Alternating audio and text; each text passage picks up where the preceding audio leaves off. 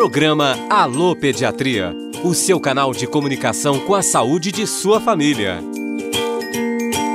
Olá! No programa Alô Pediatria de hoje, vamos falar sobre doação de leite materno.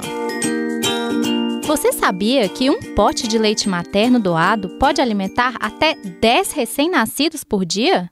Dependendo do peso do bebê prematuro, 1 ml já é suficiente para nutri-lo a cada vez que ele for alimentado. E se você ficou surpreso e com dúvidas, vou repetir: 1 ml já é suficiente para nutri-lo a cada vez que ele for alimentado.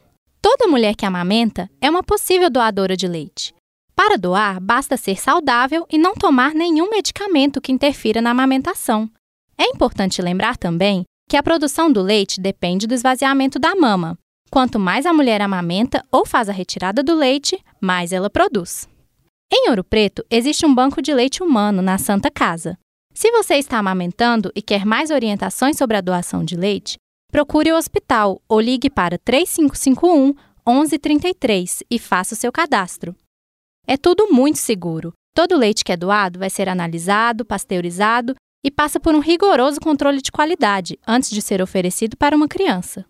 O leite materno é importante para todos os bebês, mas principalmente para aqueles que estão internados e não podem ser amamentados pela própria mãe. Com o leite materno, a criança se desenvolve com saúde, tem mais chances de recuperação e fica protegida de infecções, diarreias e alergias. Por isso, se você está amamentando, seja uma doadora e ajude a quem precisa. No programa de hoje, falamos sobre doação de leite materno. Fique atento com a programação da Rádio FOP.